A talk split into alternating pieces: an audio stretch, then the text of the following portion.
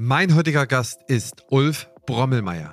Ulf und seine Kollegen haben das Startup Rechnungswunder gegründet. Rechnungswunder hilft auf der einen Seite Zahnärztinnen und Zahnärzten, ihre Rechnung zu überprüfen und mithilfe von KI auszulesen, ob da systemische Fehler drin sind. Was man besser machen kann, ob man vielleicht noch etwas anders bzw. mehr abrechnen könnte. Dann allerdings natürlich die Rückfrage, ob diese Leistungen auch erbracht worden sind. Das finde ich sehr, sehr spannend. 2019 angefangen und gegenüber Unternehmen macht Rechnungswunder so eine Million Rechnungen durchprüfen und so weiter und so fort und lesen das dann mit KI entsprechend aus. Ich finde, es ist ein ganz spannender Ansatz. Was ich gut finde, ist, dass wir frischen Wind in die Branche reinbekommen, dass mal etwas ausprobiert wird, dass mal gezeigt wird, dass man es auch anders machen kann, dass man es vielleicht irgendwie hinkriegt.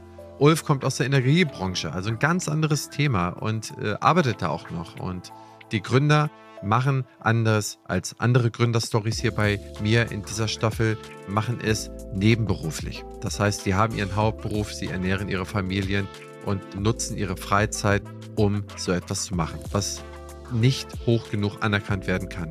So sind im Prinzip alle großen PVS-Hersteller wie Dumpsoft, wie Solutio und Dance in der Branche entstanden.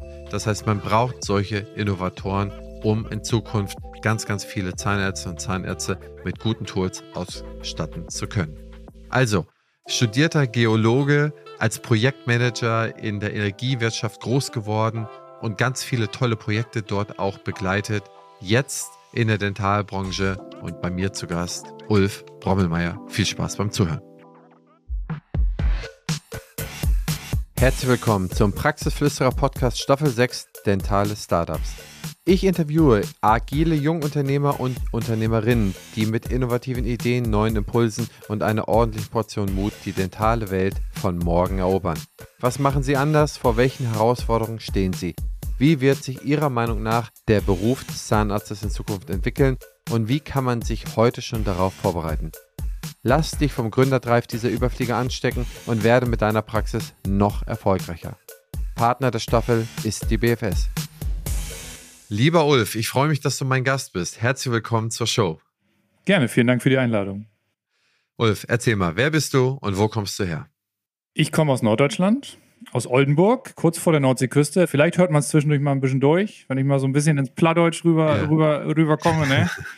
das versuche ich zu unterdrücken. Nee, ansonsten, ansonsten, ich mache viele Sachen. Ich bin Anfang 40, wohne in Oldenburg mit meiner Frau, meiner Familie, habe eine große Familie, fünf Kinder.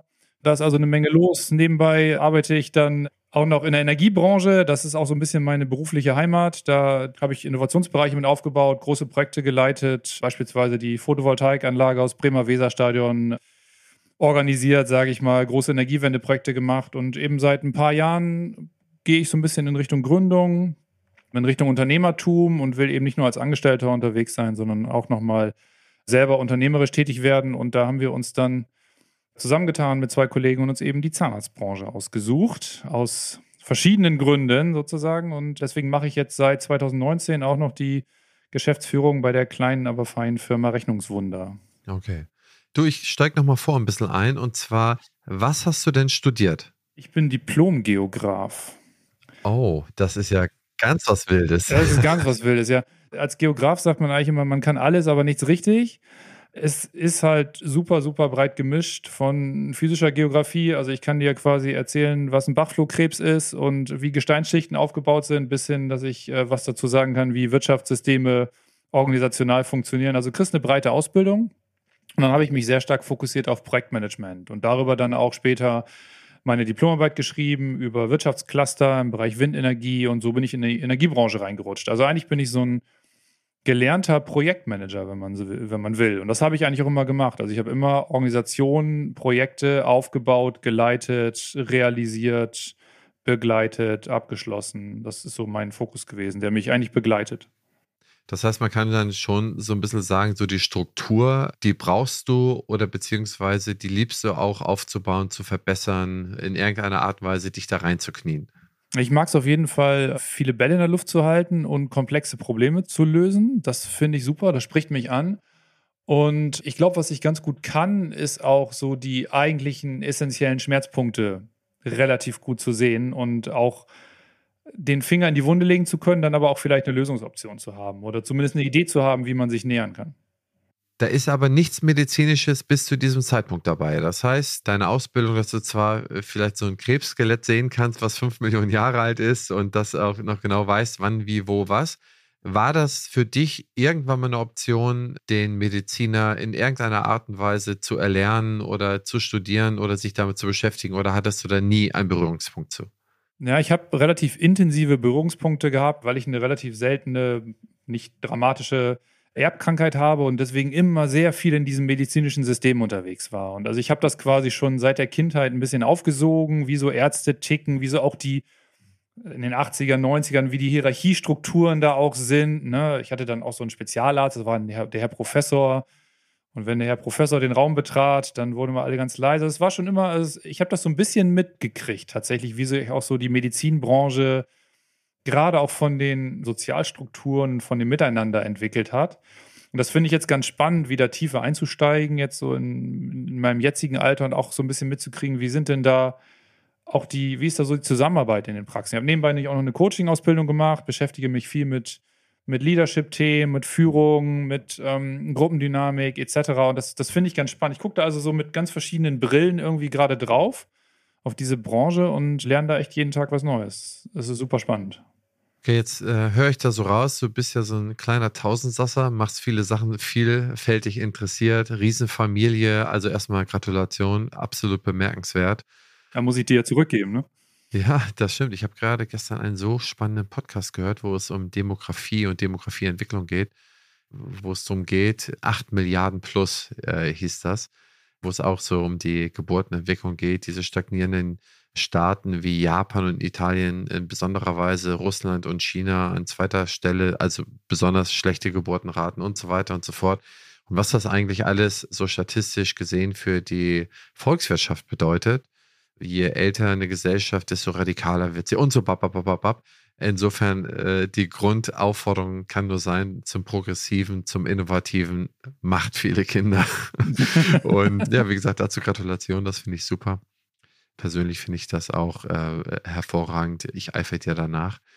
Also auf jeden Fall in vielen äh, Schichten super interessant, das, was du per se mitbringst. Und jetzt sagst du, du wolltest dann gründen, nicht ewig ein Angestellter bleiben, auch alles komplett sinnvoll und nachvollziehbar.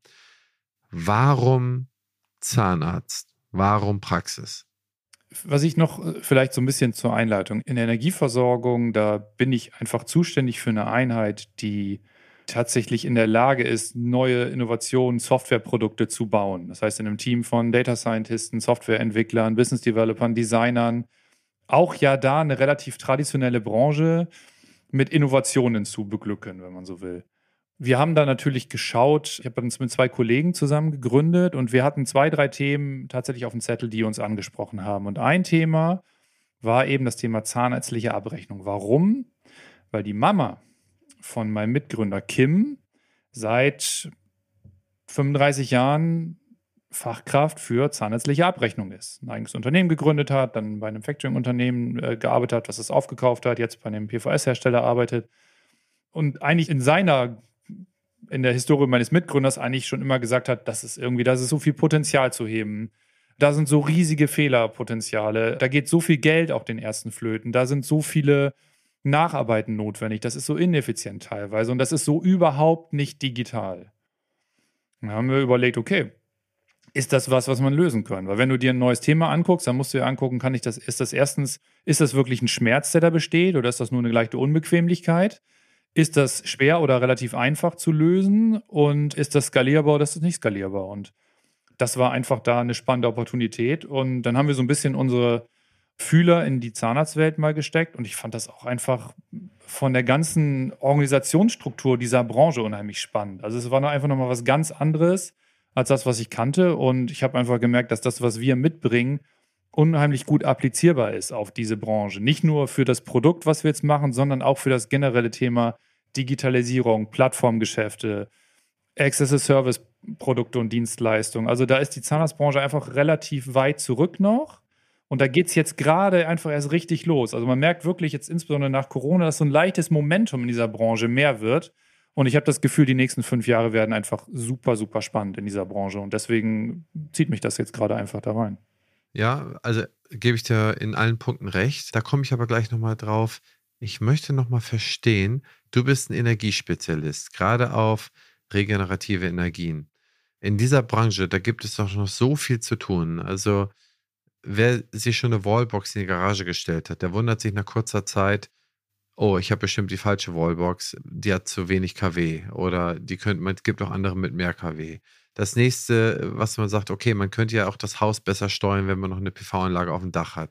Man kann dann steuern, dass man die Batterie des Autos möglicherweise dann nicht direkt immer belädt, sondern erstmal das in den Hausstrom einspeist. Also es gibt so viele Sachen, die noch nicht gelöst sind. Und bei den Umspannwerken, warum stehen da irgendwelche Betonklötze, die hochgezogen werden und Energie aufladen? Das heißt, wann auch immer ich in die Branche der regenerativen Energie reinschaue, also fallen mir als, als Halblein da schon immer sehr, sehr viele Dinge auf, die man doch sicherlich besser machen kann. Oder das Tracking von PV-Anlagen. Wenn ich mir da anschaue, was da die Überwachungstools sind oder wie die dann ausschauen, das ist Windows 95 im besten Fall, ja da muss es doch bei dir sprudeln an Ideen, die man äh, da sofort hätte umsetzen können oder zumindest angehen könnte.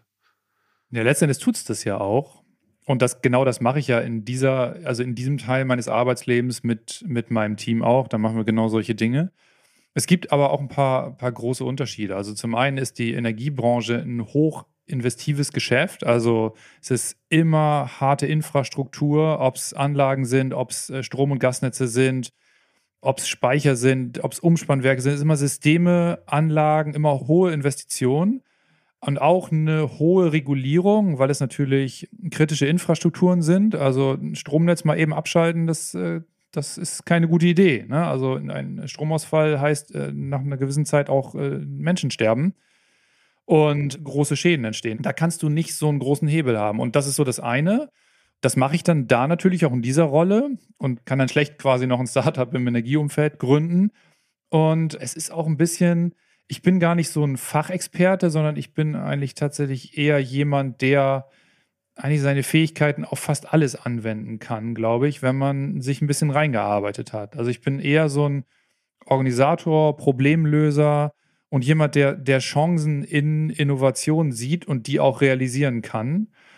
Und ich habe auch das Gefühl, dass ich, dass ich ganz gut erkenne, wo so die Hauptkritikpunkte sind. Und ähm, ich habe einfach jetzt vieles in der Energiebranche schon gesehen, die letzten fünf, sechs Jahre, was mir gerade spannenderweise wieder begegnet, insbesondere bei den Unternehmen in der Branche, die relativ lange dabei sind und denen schon relativ lange relativ gut geht und die immer noch ganz gute Margen einfahren. Also wo der Innovationsdruck einfach nicht so hoch ist. Und ich glaube, das wird sich radikal ändern in den nächsten Jahren in der Branche. Gut, dann habe ich das auch verstanden. So kann ich das sehr gut nachempfinden. Gehen wir jetzt mal zu den Zahnärzten. 2019 oder in der Vorbereitungszeit vielleicht schon ab 2018, das weiß ich ja nicht ab wann. Was waren so die, die Kernlösungen, die ihr bereitstellen wolltet? Und der zweite Punkt danach ist, wie wollt ihr das bereitstellen? Aber sprechen wir erstmal über die Kernlösung, die ihr bereitstellen wollt. Wusstet ihr schon, dass BFS Health Finance ein umfassendes Angebot an Weiterbildung anbietet? Das abwechslungsreiche Programm bietet immer genau die Themen an, die euch interessieren. Lasst euch von kompetenten Experten überzeugen, profitiert von echten Mehrwerten und vernetzt euch mit Kolleginnen und Kollegen. Ob in atemberaubenden Locations oder online von genau dem Ort, an dem ihr euch gerne aufhaltet. Mit der BFS werden Fortbildung zum Erlebnis. Alle Infos unter meinebfs.de. Praxismanagerin mit IHK-Zertifikat. Ein bewährter Lehrgang im neuen Hybridformat. Unsere theoretischen Inhalte werden in den ersten acht Wochen online bei freier Zeitanteilung vermittelt. Weil manche Inhalte allerdings in Präsenz am besten vermittelt werden können, geht es nach der Online-Phase an sechs aufeinanderfolgenden Tagen im schönen Schloss Wolfsbrunn weiter. Am letzten Tag wird vor Ort die IHK-Prüfung abgenommen. Lehrgangsstart ist im September 22. Die detaillierten Inhalte, die Termine und die Anmeldemöglichkeiten finden Sie unter www.opti-pm.de. Sichern Sie sich jetzt noch einen der begehrten Teilnehmerplätze für 2022. Also im Kern wollten wir gerne die Abrechnungskomplexität reduzieren, die so ein Zahnarzt hat.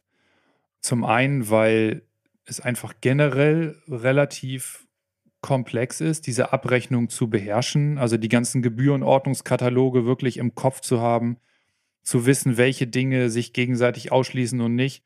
Und das ist auch für absolute Abrechnungsexperten schwer, weil das Gehirn ist nun mal limitiert von Menschen. Man kann, sagte, man kann bei drei bis maximal sieben Themen kann man gut im Blick behalten. Und das ist so divers, das ist eigentlich Wahnsinn, dass du das nicht IT-gestützt machst. Also es überhaupt noch irgendwo nicht IT-gestützt gemacht ist. Ein, eigentlich aus meiner Sicht ein Blick auf Digitalisierung ist das krass. Und wir wollten dann natürlich auch sagen, wo hat denn der Zahnarzt die Möglichkeit auch, sich noch zu optimieren? Also wo verschenkt er vielleicht auch noch was, weil er einfach schlicht nicht weiß, dass bestimmte Leistungen, Chairside-Leistungen, andere Dinge, die er mal so eben mitmacht, dass er die gar nicht richtig oder nur teilweise richtig in Abrechnung bringt. Oder dass er sich Aufwand generiert, indem er bestimmte Dinge nicht korrekt in Abrechnung stellt. Also das sind Dinge, wo wir gesagt haben, das können wir eigentlich mit einer Softwarelösung perfekt lösen. Und was ich dann im Gespräch mit Zahnärzten gemerkt habe, ist, die sind in der Regel wirklich einfach landunter. Also die die wollen eigentlich gerne sich auf den Patienten fokussieren und darauf ihren Fokus legen, auf, auf, ihre, auf ihr Handwerk, auf ihre Fähigkeit, auf ihren Patienten und müssen sich mit immer und immer und immer mehr Dingen beschäftigen. Sei es Datenschutz, sei es Gematik etc. Also es, es, es hört gefühlt nicht auf. Und dann kommen einfach immer mehr Lösungen, so wie unsere in den Markt, die dann wieder spezifische Probleme lösen. Da kreierst du aber schon wieder ein neues Problem für den Zahnarzt, weil er dann, okay, ist das Problem wirklich so groß, was ich habe, dass ich mich jetzt mit verschiedenen neuen Lösungen auseinandersetze, die ich ja auch erstmal verstehen muss. Deswegen bin ich mittlerweile so ein bisschen weiter in meinem Blick auf die Welt und denke mir, eigentlich muss man das eher als Plattform-Solution-Lösung für mehrere Dienste kombinieren und anbieten. Also ich glaube, dieses Thema Dental, in der Energie ist es dann, also Industrie 4.0 könnte man sagen. Ich weiß nicht, ob es den Begriff Dental 4.0 gibt, aber dass man quasi da in die Richtung Plattform, Dienstleistung, Services, Geschäft geht und ein bisschen weg aus dieser Logik, in der die Branche da bis jetzt funktioniert. Ich glaube, das wird kommen, weil das ist bisher eigentlich in allen Branchen gekommen, die durch die Digitalisierung gelaufen sind. Aber das ist, das ist so die Lösung, die wir liefern wollten. Da einfach weniger Abrechnungskomplexität für den Zahnarzt und mehr Fokus für die Patienten. Erklär mir mal, wie das genau geht. Ich meine, der Zahnarzt hat in der Regel, oder die Zahnärztin hat in der Regel ein PVS-System, ob es Charlie, DSFIN Plus, ob es Z1 Pro, Dents oder irgendein anderes System ist. Thema, ich könnte stellvertretend jetzt für alle, die ich jetzt auch nicht genannt habe, es gibt ja schon einige, hat das System. Und was macht der Zahnarzt, die Zahnärztin jetzt oder wo geht ihr dann sozusagen in diese Leistungskette oder Leistungserzeugungs- oder Abrechnungskette rein? Unser Hauptansatz, den wir gehabt haben, als wir gestartet sind, war überhaupt nicht direkt auf den Zahnarzt zuzugehen. Sondern wir haben das genauso gesehen wie du, der hat ein PVS. Und eigentlich wäre es ideal, an der Dokumentation so früh wie möglich anzufangen. Wir sind also erstmal auf PVS-Hersteller zugegangen, haben gesagt, guck mal, wir haben hier eine Lösung, die könntet ihr einbauen. Wir haben eine Schnittstelle. Alles, was ihr tun müsst, ist ein Frontend bauen, das in euren Prozess mit einbinden und die Schnittstelle ansteuern, abfragen. Und ihr könnt quasi euren Kunden dann, ich sag mal, eine Abrechnungslösung liefern, die direkt mit in die Dokumentation reingeht oder die sozusagen schon bei der Erfassung der Position dann Lösungen, Mehrwertpotenziale, Fehler identifiziert. Was wir da festgestellt haben, also erstmal, erstmal haben wir festgestellt, Corona geht los. Also ich sag mal, im, im Herbst 2019 zu gründen war ein echt schwieriges Timing, was das angeht. Also das war Anfang 2020 ist erstmal alles ziemlich stark runtergefahren. Also da gab es wenig Budgets und Klarheit, was gerade Innovationsthemen angeht. Und wir haben auch festgestellt, dass die PVS-Unternehmen relativ stark ausgelastet sind in der Entwicklung mit regelmäßigen Themen, die reinkommen, ob es Schematik sind, ob es neue Kataloge reingeht, etc. Und die sind eigentlich dauerhaft überlastet. Und sie haben meistens auch ein ohne es despektierlich zu meinen, ein relativ altes System, was vor vielen, vielen Jahren, teilweise sogar Jahrzehnten initial entstanden ist. Und man kann halt manche IT-Systeme nicht beliebig oft weiterentwickeln, sondern die muss man auch mal neu bauen. Und dieses Neubauen ist eigentlich die Chance, die wir sehen, um auch sowas wie uns zu integrieren. Ich glaube nicht, dass, es, dass wir viele PVS-Systeme begeistern können, jetzt in ihren jetzigen Systemen noch sowas mit einzubauen. Und dann sind wir auch weitergegangen haben mit den, mit den Factoring-Unternehmen gesprochen, weil wir gesehen haben, okay, viele Zahnärzte nutzen Factoring. Das Dental-Factoring hat traumhafte Margen im Vergleich zu anderen, zu Factoring in anderen Branchen. Und es gibt, soweit wir das gesehen haben, relativ wenig Unterscheidungsmerkmale. Es gab kaum USPs im Factoring. So, manche haben gar keine Abrechnungsprüfung gemacht, andere haben dann irgendwelche Menschen da sitzen, die machen Abrechnungsprüfung, aber nur punktuell. Und ich denke mir, wenn so ein großes Factoring-Unternehmen da zwei Millionen Rechnungen im Jahr durchschiebt, warum sollten die sich damit begnügen, um dann eben zu gucken, wo machen die Ärzte Fehler, um Schulungen anzubieten etc., denke ich mir, warum soll sich ein Factoring-Unternehmen damit begnügen, 5000 Rechnungen pro Jahr zu kontrollieren, wenn wir einfach alle zwei Millionen Rechnungen des ganzen Jahres für alle Praxen kontrollieren können, hart auszählen können, welche Praxis welche Fehler in welcher Häufigkeit macht und wir quasi dem Factoring-Unternehmen die Möglichkeit bieten, jeder Praxis eine absolute Transparenz und Gesamtsicht über deren Abrechnungsqualität, über die Fehler, über die Mehrerlöspotenziale zu geben und dann darauf spezifische Schulungen anbieten zu können. Und da habe ich aber, ich sag mal, die Innovationsbeharrlichkeit der meisten Factoring-Unternehmen tatsächlich auch unterschätzt. Also ich merke, da passiert gerade was, da kommen neue Player rein, mit denen wir auch sprechen. Aber die etablierten, die haben gar nicht so viel Bewegungsdruck, ist mein Gefühl. Wie siehst du denn den Punkt, also wo kann ich euch direkt anpacken? Ich bin jetzt Zahnärztin, Zahnarzt, habe jetzt vielleicht diesen Podcast gehört und möchte jetzt Rechnungswunder irgendwie einsetzen. Wo könnte ich zum Beispiel da anpacken und was konkret macht ihr da? Vielleicht noch abschließend zu diesen beiden Aspekten. Ich glaube, dass wir genau da unseren Hauptmehrwert heben können. Und ich glaube, es wird auch genau dahin gehen. Ich sehe einfach nur, dass da noch ein bisschen Bewegung in der Branche passieren wird. Und ich merke jetzt nach Corona, dass wir mehr Gespräche führen, dass wir auch Gespräche führen, die weitergehen, was solche Integrationen angeht da wird Geschäft für uns entstehen, da bin ich mir ganz sicher. Aber wir haben äh, tatsächlich auch überlegt, gibt es denn auch einen Mehrwert, den wir direkt dem Zahnarzt zur Verfügung stellen können? Was wir gebaut haben, war dann eine Plattform, wo der Zahnarzt letztendlich jede seine Rechnung hochladen kann, also einen Vorausdruck aus seinem PVS machen kann, die hochladen kann, die kontrolliert wird. Das ist aber natürlich ein hoher Aufwand für eine Zahnarztpraxis. Und das ist die Frage, ist es das richtige Produkt? Deswegen haben wir gesagt, wir entwickeln nochmal so eine Art Audit-Lösung oder eine Check-Lösung, wo wir gesagt haben, ähm, eigentlich macht es Sinn, wenn wir entweder alle Rechnungen von einem ganzen Jahr von einem Zahnarzt bekommen oder eine Auswahl an Rechnungen 10, 20, 30, je nachdem, dass es ein guter, guter Querschnitt ist.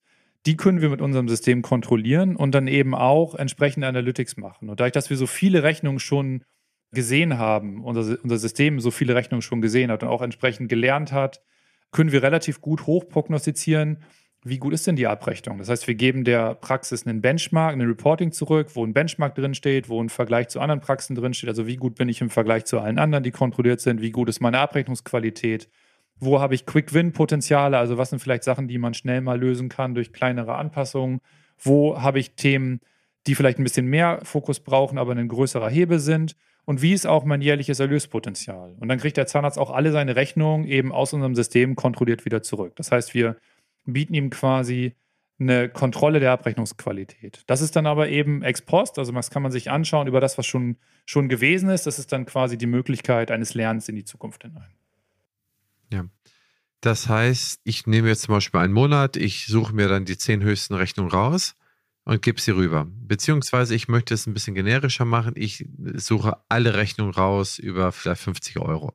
Gebe ich euch einen Stapel Rechnungen rüber als PDF oder wie gebe ich euch sie rüber? Oder äh, lade ich sie hoch oder wie mache ich das?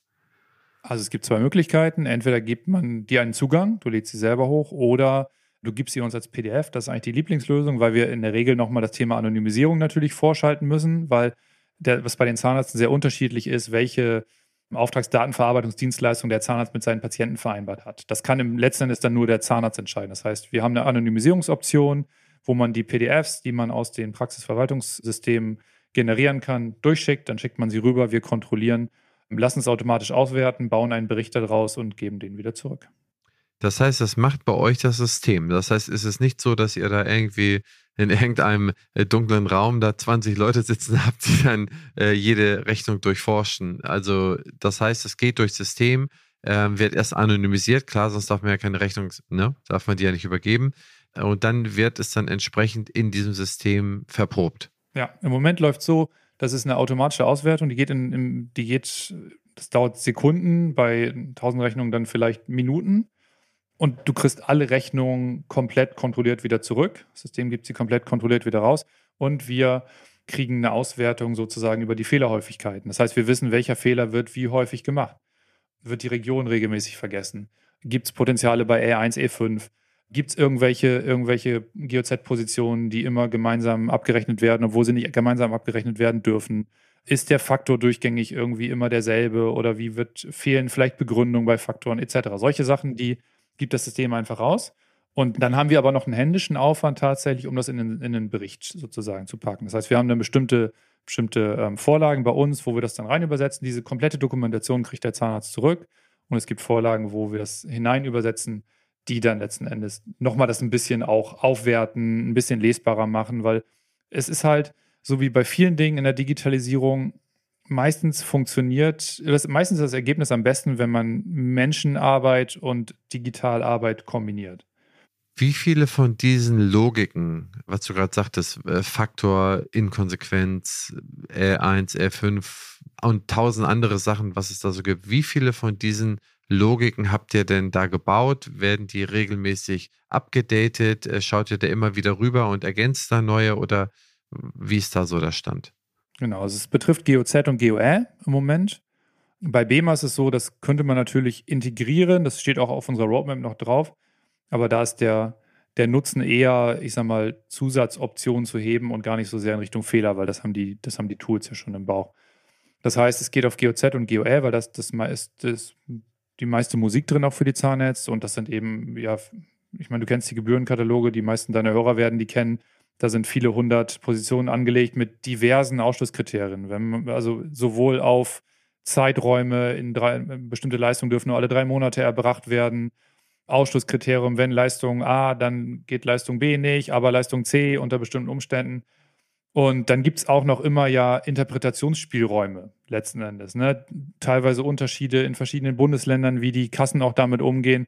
Das sind natürlich Sachen, die kannst du wahrscheinlich nie wirklich vollständig in so einer IT abbilden, sondern du gehst dahin mit so einer Datenbanklogik und was wir dann eben noch gemacht haben, wir haben eine künstliche Intelligenz, also einen Algorithmus gebaut, der einfach lernt anhand der ganzen Rechnung. Also je mehr Rechnungen wir im System haben, je mehr korrekte Rechnungen da durchgehen, je mehr Verbesserungen wir im System vornehmen, desto besser lernt dieser Machine Learning, dieser Deep Learning Algorithmus dann letzten Endes auch eine richtige Rechnung korrekt zu analysieren. Was ist denn da euer Geschäftsmodell? Das heißt, ist euer Geschäftsmodell, dass ihr das so einmalig prüft und denen einen Bericht gebt und sagt, so, liebe Zahnarztpraxis, achtet bitte auf das, das, das und das, macht das und das und das und das besser und kommt noch mal ein Jahr wieder und dann überprüfe ich die Rechnung wieder? Oder ist es so, dass es am Ende des Tages so sein soll, dass eigentlich wäre es am gescheitesten, wenn jede Rechnung einmal durchläuft und geprüft wird? Es gibt ja letzten Endes die beiden Lösungen. Einmal, wir treten als Vordienstleister für ein größeres Unternehmen auf, beispielsweise ein Factoring-Unternehmen. Da macht das einfach Sinn, dass jede Rechnung immer geprüft wird, weil das aus meiner Sicht in diesem Umfeld Qualitätsbenchmark werden muss. Also ich kann mir nicht vorstellen, dass ein erfolgreiches Factoring-Unternehmen in fünf Jahren nicht eine komplette digitale Abrechnungsprüfung jeder Rechnung auf Korrektheit und Mehrlöspotenziale anbietet. Das kann ich mir einfach nicht vorstellen, weil das zum Benchmark werden wird. Da bin ich ganz fest davon überzeugt. Und genauso glaube ich, dass die PVS-Systeme sich bewegen werden von, dass es auch Standard wird in deren System und nicht mehr, wie das in dem einen oder anderen heute ist, so Art Zusatzmodul, was man dann buchen kann, was dann auf einer Datenbank wie einer Daisy oder irgendwas aufsetzt, sondern dass es einfach ein Standardproduktbestandteil wird. Da sind wir dann einfach Software as a Service Lieferant. Das ist unser Geschäftsmodell. Das heißt, da kann unsere Software genutzt werden, eingebaut werden, und wir refinanzieren das sozusagen oder machen unseren Umsatz über eine Software as a Service Fee. In Bezug auf den Zahnarzt, was jetzt sozusagen die Alternativlösung ist, da ist es tatsächlich so, dass wir gesehen haben, bei den meisten Praxen, die wir prüfen, sind Mehrerlöspotenziale im Jahr von, ich sag mal, mindestens 5.000 bis 10.000 Euro bis häufig locker 25.000, 30.000 Euro drin. Und das sind wirklich Sachen, die einem klein vorkommen, die sich dann summieren. Und das ist den meisten Zahnärzten überhaupt gar nicht bewusst, wie viel Potenzial da drin ist. Und das sind natürlich Sachen, wo wir gerne dann auch wiederkehrend in eine Prüfung gehen wollen, aber auch natürlich nachvollziehen können, dass das für eine Praxis spannend ist, es mal zu machen. Und wenn das Potenzial da ist, bestimmte Änderungen zu machen, und dann bieten wir eben auch noch eine Kontrolle an, ein Jahr später oder zwei Jahre später. Okay.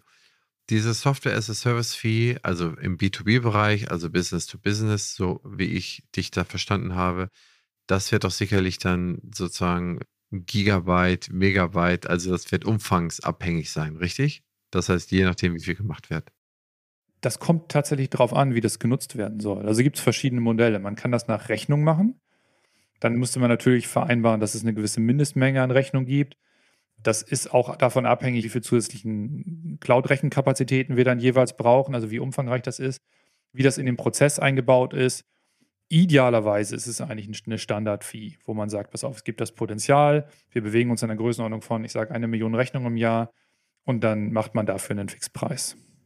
Ja, okay. Das heißt, wenn jetzt, also für die normale Praxis im B2C-Bereich, den zweiten Bereich, den du da skizziert hast, hat man da so die Möglichkeit, das einfach mal so auszuprobieren, sagen, ich gebe dir jetzt mal die Rechnung darüber, lass das mal checken und äh, wenn das alles für mich ja freudvolle, hilfreiche Reports sind, dann lasse ich das so weiterlaufen. Also diese Möglichkeit gibt es oder bindet man sich da erstmal schon mal ein Jahr oder, oder länger?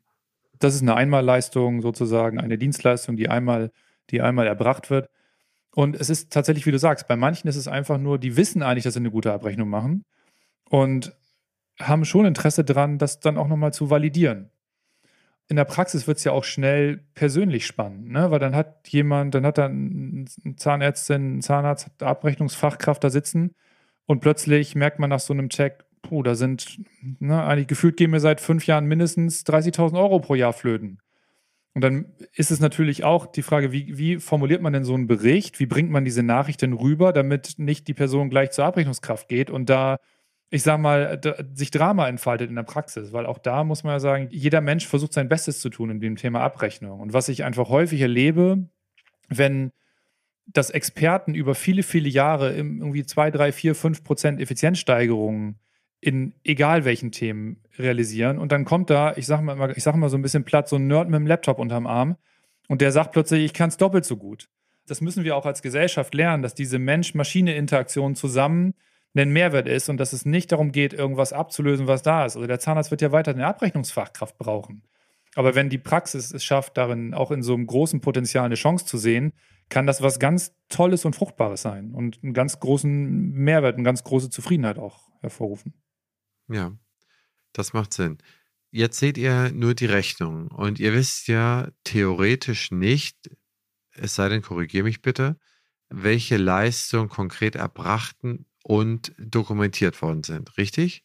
Naja, die erbrachten Leistungen sind ja in der Rechnung abgebildet.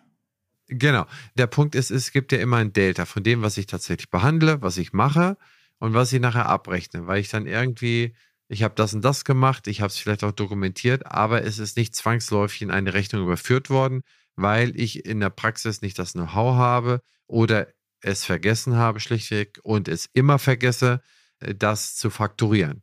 Das heißt, auf der einen Seite darf ich natürlich nicht mehr abrechnen, als ich gemacht habe, was ja komplett logisch ist. Aber auf der anderen Seite gibt es natürlich auch den Fall, ich mache was und vergesse das auf die Rechnung zu machen und das auch regelmäßig, weil mir das Wissen hier fehlt meine Frage sind da eigentlich zwei Dinge. Das heißt, auf die Dokumentation mit dem Patienten habt ihr keinen Zugriff. Oder dieser Abgleich, den könnt ihr nicht machen. Auf die haben wir keinen Zugriff, aber das ist eigentlich der wesentliche KI-Anteil unserer Software. Also wir erkennen anhand der Rechnung, anhand von Schlüsselpositionen, Kombinationen, um welche Art Behandlung es sich hier handelt oder auch um welche Art von Behandlungskombination es sich handelt.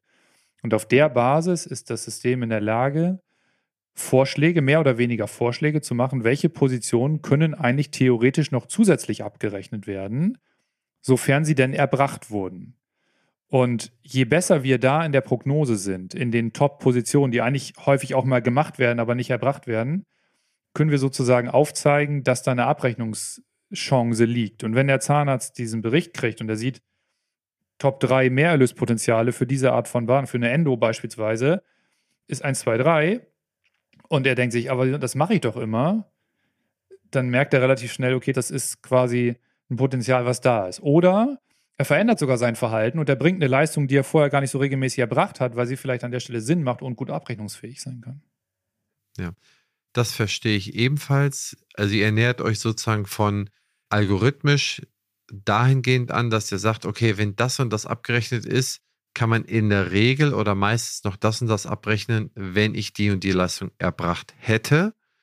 Bitte, lieber Zahnarzt, liebe Zahnärztin, prüfe, ob die denn auch gemacht worden ist und wenn ja, passe dann Abrechnungshaltung an. Das heißt, ihr nähert euch da sozusagen von hinten an.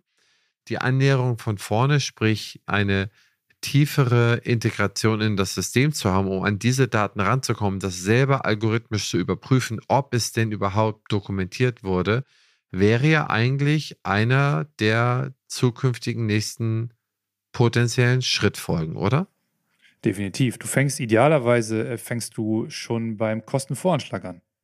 Wenn man das mal weiterdenkt, wenn man schon beim Kostenvoranschlag sieht, dass bestimmte Dinge vielleicht häufiger notwendig sein müssen und dann schon eine Patientenvereinbarung auch schließen kann, auch vielleicht über, über andere Faktoren, die dann darüber hinausgehen, bist du ganz vorne in der Kette schon bei der Empfehlung und planst quasi viel adäquater und viel mehr nach hinten raus.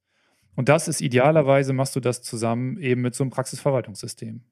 Ja, okay. Äh, sind da schon Dinge geplant, beziehungsweise habt ihr da schon etwas, worüber du reden darfst oder darfst du da noch nicht drüber reden? Worüber ich reden darf, auf jeden Fall. Also, diese Branche ist auch relativ NDA-stark, sage ich mal. Also, diese, diese Vertraulichkeitsvereinbarungen über anbahnende neue Firmen, die kommen immer relativ schnell. Aber was ich auf jeden Fall sagen darf, einer unserer ersten sehr, sehr positiven Kontakte war definitiv Markus Heckner, den du auch kürzlich im Podcast mal hattest, von Dance aus Berlin der einfach sich, was Vernetzung und was Unterstützung und was Bereitschaft zur gemeinsamen Entwicklung sich unheimlich kooperativ gezeigt hat und ganz, ganz klasse Kontakt für uns auf jeden Fall als junges Unternehmen, auch in dieser Branche irgendwie zu lernen und uns weiter zu vernetzen. Ne? Ich glaube, mittlerweile habe ich mir ein ganz gutes Netzwerk aufgebaut, sowohl bei etablierten Unternehmen als auch bei neuen und bei Startups und bei Dienstleistern und Beratern. Aber als Intro war das super und mit, mit Dance sind wir auch weiter unterwegs. Wir sind auch generell vielleicht dadurch, dass wir auch noch immer noch im Energiegeschäft unterwegs sind, alle drei, und das Rechnungswunder sozusagen noch ein Startup ist, wo wir noch nicht 100% drauf sitzen, ist das einfach auch, sind wir relativ entspannt, was die weitere Entwicklung angeht. Also wir haben keinen massiven Druck, jetzt irgendwie extreme Umsätze zu generieren. Wir bauen auch gerade keine Equity Story, weil wir, einen, weil wir irgendwie Venture Money suchen, sondern wir finden die Branche super spannend. Wir glauben, wir haben da eine Lösung, die wir anbieten können. Wir sind schon am Weiterdenken, habe ich ja mit diesem Plattformgedanken gerade gesagt, sind hier und da auch in Gesprächen, wo wir einfach Beratungen mit reinbringen. Digital, also wie wächst man eigentlich im digitalen Umfeld? Wie kombiniere ich eigentlich Design, moderne IT und Plattformansätze? Wie kann ich da in Kooperation gehen? Also da, es entspannt sich gerade so ein ganz spannender Blumenstrauß und Rechnungswunder, also die Abrechnungsprüfung digitale ist so unser erster erster Fuß in der Tür von dieser Branche und auch natürlich unser Liebling gerade. Aber ich bin fest davon überzeugt, dass da auch noch mehr passieren wird für uns in, in, in der Dentalbranche mit anderen Unternehmen auch. Was würdest du aktuell als dein Involvement-Grad sehen? Bist du 50 Prozent, 20 Prozent, 10 Stunden? Kann man es in Stunden ausdrücken? Das heißt, wie sehr beschäftigt dich Rechnungswunder derzeit ungefähr pro Woche? Das ist natürlich sehr unterschiedlich. Ne? Also es war in der Corona-Zeit, was dann auch zwischendurch mal recht wenig. Jetzt ist es wieder ein bisschen mehr. Also es ist ein Zeithassel auf jeden Fall. Also es ist was, was ich noch nebenbei mache. Aber das ist ja bei vielen Gründern so. Gerade wenn sie auch schon einen Tag älter sind, so wie ich, eine Familie haben, dann kannst du natürlich nicht einfach sagen, ach Mensch, ich, ich mache nochmal komplett neu, setze mich auf eine Bierkiste, wird schon klappen sondern man muss es ein bisschen gucken. Und das ist vielleicht auch was, wo dann die Erfahrung mit reinkommt. Also wir machen das unterschiedlich. Also ich glaube, es gibt da ja die unterschiedlichsten Annäherungen, ja. Das heißt, diejenigen, die ihr eigenes Geld in die Hand nehmen und du hast es durchblicken lassen, ihr habt ja euer eigenes Geld sozusagen in der Hand, eure eigene Zeit in der Hand, seid keinem anderen Rechenschaft schuldig, das macht euch ein bisschen entspannter und ihr könnt äh, wirklich an den Themen so arbeiten, in dem Rhythmus arbeiten, wie ihr arbeiten wollt. Und es gibt die anderen, die sind äh, stark finanziert, wo man auch fairerweise sagen muss, was ebenfalls fair ist, dass derjenige, der das Geld zur Verfügung stellt, dann natürlich auch ja, Milestones und Ergebnisse erwartet. Ne? Das ist ja Treugeld. Ne? Und das sind halt so verschiedene Wege, die dann zum Ziel führen, wie man das dann auch machen kann. Und nicht wenige Zahnärzte, nicht wenige PVS-Hersteller im Markt haben irgendwie auch mit ihrem PVS-System als Hobby nebenbei angefangen. Wie zum Beispiel Wolfram Greifenberg, mein erster oder einer meiner ersten Mentoren, wo ich auch lange tätig war bei Dumpsoft, der war auch Zahnarzt oder und ist Zahnarzt, logischerweise, man ist es ja ein Leben lang und äh, hat das dann neben seiner Praxis gemacht. Und so gibt es äh, die Gründergeschichte von, von Charlie, war ebenso. Und äh, wenn ich es nicht komplett durcheinander bringe, ist sie bei Dance genauso gewesen seinerzeit. Das heißt, das sind eigentlich alle Zahnärzte gewesen, die dann nebenher ein PVS-System aufgebaut haben. Und irgendwann wenn man sieht, okay, es verfängt, es wird mehr, dann stellt man dann mal Leute an und irgendwann macht man es mal voll. Das heißt, ich glaube, man muss da einfach mal ein klares Bild malen, dass das eigentlich so der normale Weg eigentlich war. Und in den letzten 10, 15 Jahren ist hier in den USA, vielleicht seit 25 Jahren, ist dieser Venture-Kapital-Weg aufgegangen, wo man sagt, okay, wenn ihr eine gute Idee habt, liebe Googles, lieber Sergey oder lieber Mark oder wen es da noch war, lieber Kevin, hier habt ihr so viel Geld auf den Haufen, verwendet das, verbrennt das so schnell ihr irgendwo es irgendwie hinkriegt, zeigt uns aber Wachstum und zeigt uns, dass es da möglich ist. Das ist ja eher der neue Weg. Und ich glaube, das musste ich jetzt einfach mal kurz für meine Zuhörerinnen und Zuhörer mal auseinander differenzieren, dass es jetzt nicht irgendwo ist, okay, der macht es oder die machen es ja nicht Fulltime und so weiter. Man wächst da so ein bisschen so langsam rein. Ne? Auch die Gründung von Opti war neben meiner Tätigkeit von Dumpsoft. Ja, dass man wächst da irgendwie so rein und irgendwann macht man das mal dann auch voll. Und ich glaube, das sollte man weiterhin als sehr validen und sehr klugen Weg betrachten. Auch eine Gründungsmöglichkeit für die erfahrenen Gründer mit Familie oder auch schon, die nicht erst 20 sind und sich leisten können, mit zehn Leuten in 40 auf 50 Quadratmeter zu wohnen und für keine Verantwortung zu haben und dann natürlich all in und risky Business machen können. Also ganz starkes Plädoyer dafür, dass das ein sehr kluger und guter Weg ist. Und ich möchte mit dir noch über die nächsten fünf Jahre der Dentalbranche sprechen, die du anfangs angeteasert hast. Du sagst, es liegt eine, besonders interessante Entwicklung in der Digitalbranche und du begründest, äh, du hast es damit begründet, dass sowas wie Industrie 4.0 gibt es Dental 4.0, die Digitalisierung kommt. Was für Punkte, jetzt mal neben Rechnungswunder und eurem Business, was für Punkte siehst du als besonders relevant an, die auf die Dentalbranche in den nächsten Jahren zukommen? Und was für ein Mindset, was bräuchte man da, um, um dort zu helfen, um äh, diesen Punkten, diesen Herausforderungen gewachsen zu sein? Als Zahnärztin und als Zahnarzt, die ja unsere Hörer sind.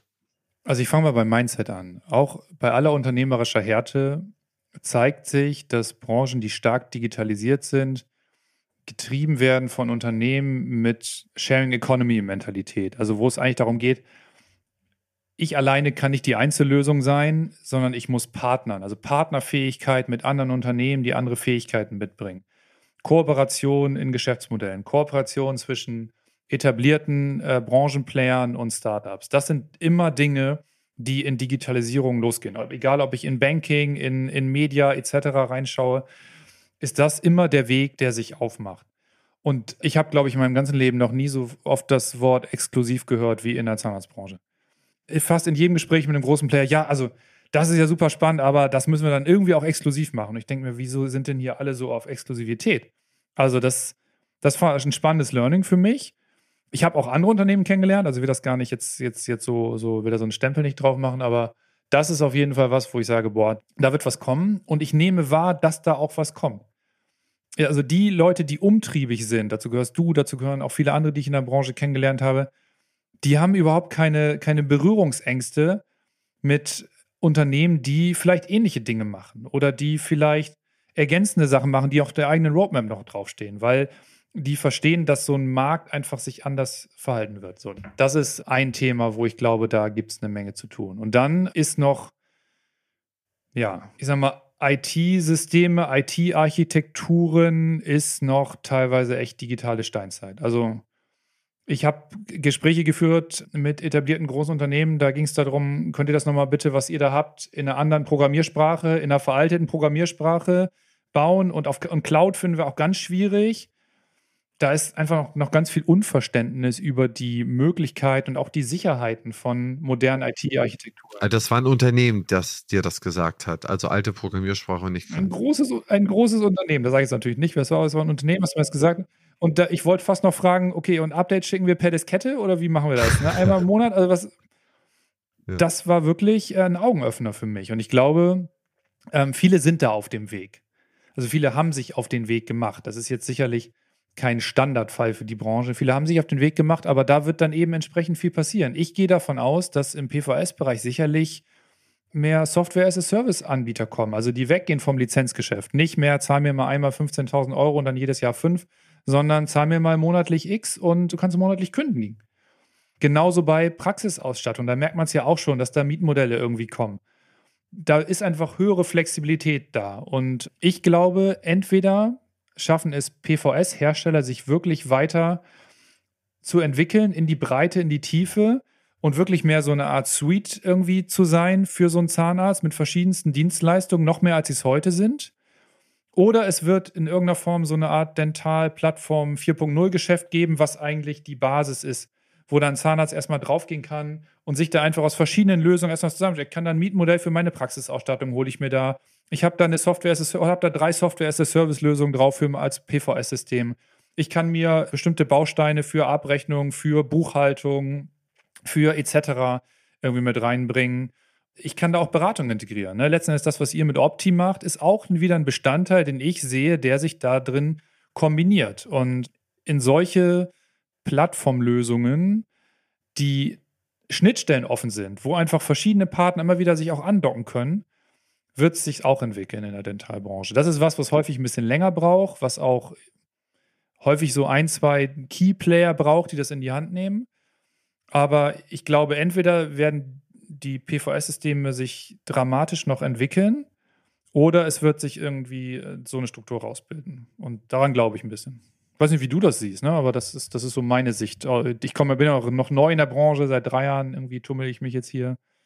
Ja, das, das, ist, das sind interessante Punkte. Wenn ich so drüber nachdenke, ich pick mir mal zwei raus. Äh, Punkt eins, Exklusivität in der Exklusivität, ich habe es so gelernt, ja, hier in der Branche. Wenn wir was machen, das ist unser Know-how mit einem Partner, man, da findet immer Know-how-Transfer statt und man hat eine Heidenangst, dass dieses Know-how dann sozusagen von dem Partner auf den dritten Partner überspringt.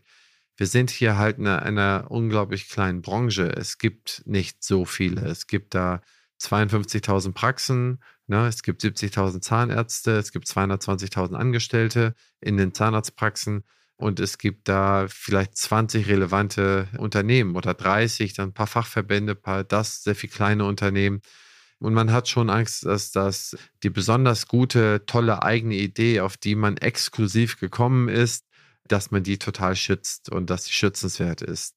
Ich habe selber so agiert muss ich sagen. Und über die letzten Jahre gar nicht mehr. Ne? Also überhaupt nicht mehr. Also ich denke, jede gute Idee wird so so innerhalb von kürzester Zeit nachgebaut. Und man muss halt immer stets und immer gute Ideen haben und stets und immer einen Schritt weiter sein als der andere, wenn man es kompetitiv betrachtet. Kollaborativ betrachtet, das heißt in der Zusammenarbeit kann es einen sogar befruchten, sich mit guten Leuten zu challengen, mit guten Leuten zu wachsen und dort einen Schritt äh, voranzukommen. Und das finde ich meines Erachtens macht sehr, sehr viel Spaß, weil hier in der Branche halt noch sehr, sehr viel los ist, was man da noch zu regeln hat, was da noch ist. Der Punkt zwei ist der Punkt der, der Kooperation. Ich glaube, dass je weiter es sich digitalisiert und je weiter man dahergeht, dass es mehr Lösungen gibt. Es gibt nicht nur ein PVS-System, sondern es gibt, wenn man so will, ein PVS-System ist Layer 1 und darauf kann ich jetzt mittlerweile 10 Layer 2 packen. Da haue ich mir ein HubSpot für meine Formulare rauf, da haue ich mir ein Rechnungswunder drauf für meine Rechnungsprüfung, da haue ich mir irgendein Buchhaltungstool raus, vielleicht ein Controlling-Tool, vielleicht ein Personaltool, weiß der Geier und so weiter. Ne? Dann hole ich mir ganz viele Sachen dazu. Und diese Sachen können eigentlich nur dann für den Kunden oder für die Kundin gut sein oder besser sein, wenn man kooperiert. Das heißt, wenn man Wissen tauscht und da miteinander wächst. Und das sind so die beiden Punkte, die auch so ein bisschen miteinander zu tun haben, die ich da aus, aus deinen Thesen heraushöre, die ich da so in besonderer Weise für die nächsten Jahre sehe und auch äh, unterstütze grundsätzlich sehe ich, dass der Zahnarzt, die Zahnärztin einfach sehr, sehr viel mehr Befundungen in Zukunft macht, sehr, sehr viel mehr Möglichkeit und Zeit bekommt, diese Befundung zu machen und irgendwie seine Labor Shortage in den Griff zu bekommen hat. die Hölle auf Erden, mal ganz unchristlich gesagt, die nächsten Jahre sein wird. Nee, also passt, habe ich große Sympathie für. Gibt es irgendwas, was du unseren Hörerinnen und Hörern äh, zur Verfügung stellen kannst? Soll ich da irgendwas in die Shownotes reinpacken, wo sie es mal ausprobieren können oder mal Kontakt mit dir aufnehmen können, dir mal ein paar Rechnungen schicken? Oder wie ist da das Modell? Also Kontaktdaten natürlich kommen in die Shownotes. Link unsere, auf unsere Webseite natürlich auch. Wir sind, also ich, du hast es gerade echt schön zusammengefasst, muss ich sagen. Also da, da will ich gerne noch mal einmal ganz kurz drauf. Meine steile These ist, es gibt im Dentalmarkt eigentlich gar kein wirklich exklusives Wissen und kein exklusives Know-how. Hier werden keine, keine Raketen entwickelt, keine Hochtechnologie entwickelt. Es gibt Prozess-Know-how, definitiv. Und es wird auch, wie in allen Branchen, darum geht, wer ist umsetzungsfähig? Also wer kriegt Dinge auf die Straße? Ideen haben alle und die Themen kennen auch alle. Die Frage ist, wer kann das prozessual und von der Umsetzung her am besten realisieren und am einfachsten für den Kunden machen? Und da ähm, liegt die große Chance, glaube ich, drin. Ja, das ist, das ist was, was, was für mich wichtig ist. Genau. Also das, das war mir nochmal wichtig zu sagen. Ansonsten, Kontakte sind natürlich in der Shownote, geht auch über die Website. Und ja, jeder Zahnarzt, der da Interesse hat, darf sich gerne melden. Und dann sprechen wir darüber, was das favorisierte Modell ist sozusagen. Machen wir es easy mit zehn Rechnungen, die mal eben schnell geschwärzt wurden oder machen wir nochmal eine Anonymisierung und gucken uns mehr an. Und natürlich auch Factoring-Unternehmen etc., PVS-Systemhersteller. Super spannend. Ich freue mich über jeden Kontakt, den ich bekomme. Ja, cool. Ulf, herzlichen Dank für deine Zeit, für das Gespräch, für die Insights und für die mutige Gründung. Denn man muss ja sagen, es ist Zeit, die du mit deinen Kindern nicht hast, die deine Kollegen mit ihren Familien und ihren äh, Jobs nicht aufopfern können. Das ist alles on top, wo man auch ein Hobby haben könnte, also wo man auch äh, die Zeit anders verwenden könnte. Und ich glaube, das ist ein ganz großer Benefit. Äh, jeder frische Wind bringt uns auf einen neuen guten Kurs, der der Branche hilft. Und es müssen noch viel, viel mehr Gründerinnen und Gründer die dentale Welt entdecken, um das Leben für unsere Zahnärzte und Zahnärzte bekömmlicher, für die Mitarbeiter besser zu machen. Und da danke ich dir äh, stellvertretend, dir stellvertretend für deine Mitgründer, für die Zeit und den Aufwand, äh, die Branche zu besuchen und zu, ja, zu beehren sozusagen. Vielen Dank. Vielen Dank für die Worte und danke für die Einladung. Gern. Ja, und Sie, liebe Hörerinnen und Hörer, ich hoffe, Ihnen hat die Episode Spaß gemacht.